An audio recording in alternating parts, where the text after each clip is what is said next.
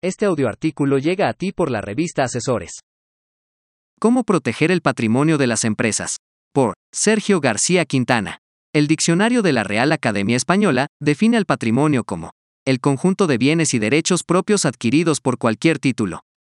Desde el punto de vista legal, el patrimonio se define como conjunto de bienes pertenecientes a una persona natural o jurídica, o afectos a un fin, susceptibles de estimación.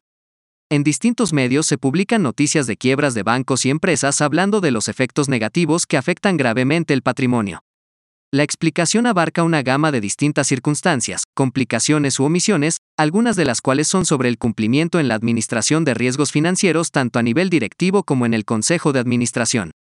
¿Cuánto tiempo toma construir un patrimonio empresarial? Años, incluso décadas, pero en meses puede perderse todo lo construido.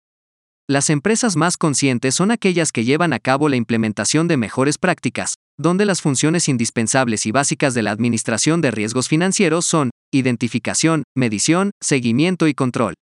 Mientras más completa y eficientes, mejores resultados. Las estrategias de cobertura son temas que forman parte de los empresarios y de sus equipos de dirección, que son conscientes sobre la sostenibilidad económica y financiera. También, es cada vez más común que para otorgar el crédito por parte de bancos sea requerimiento el uso de instrumentos financieros derivados, y cuya oferta está en función de los tipos de derivados que forman parte del inventario del banco, las combinaciones de derivados pueden llegar a ser más de 170 tipos distintos. El banco necesita cubrirse del probable incumplimiento del cliente, pero ¿qué pasa del lado de la empresa? ¿Ese derivado es el más conveniente y adecuado?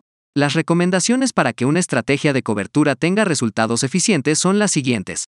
El apoyo, guía y acompañamiento de un asesor independiente, que tenga un enfoque objetivo y desde el punto de vista de su empresa. Identificando el o los factores de riesgo que pretenda cubrir. El Banco de Irlanda lo recomienda y lo informa en sus documentos informativos de derivados. 2. Evaluar la eficiencia de la cobertura para seleccionar el mejor de los instrumentos financieros derivados.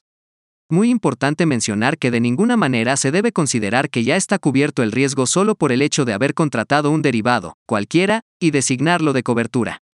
3. Mantener un registro contable de cobertura en donde se pueda evaluar y dar seguimiento durante toda la vigencia del derivado, a la compensación real de flujos futuros, por pérdidas en la partida cubierta, con utilidades en el derivado de cobertura. Evitar registros contables incompletos o incorrectos, que distorsionen o oculten una ineficiencia en la cobertura. Los errores más comunes son copiar el valor del estado de cuenta del banco, espejear, el valor del lado contrario como valor del riesgo cubierto, o registrar el precio del derivado en la cuenta de resultados como un instrumento especulativo ante la incapacidad de cumplir la documentación y medición de la eficiencia de la estrategia de cobertura.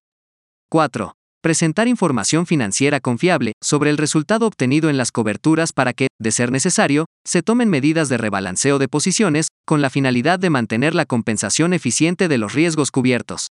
5. Incorporar resultados esperados ante escenarios extremos por movimientos inesperados y adversos en los factores de riesgo, en las notas de revelación de los estados financieros auditados que le permitan al lector la evaluación del cumplimiento de las políticas y límites establecidos como parte de la estrategia de administración de riesgos implementada por la compañía para evitar daño patrimonial a los inversionistas.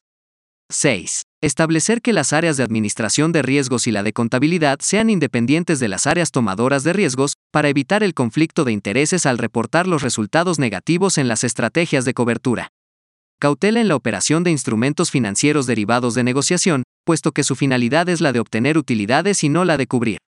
Una eficiente administración de riesgos es mucho más que una medición de riesgos reportada periódicamente a los comités de riesgos e inversiones y al Consejo de Administración de la empresa, es un seguimiento integral y sistematizado para garantizar la continuidad y crecimiento sostenible de las empresas, a favor de los empleados, clientes e inversionistas, donde se incorpora a los directivos en las funciones y responsabilidades de gobierno corporativo de los consejeros y a los consejeros en la ejecución responsable del nivel directivo.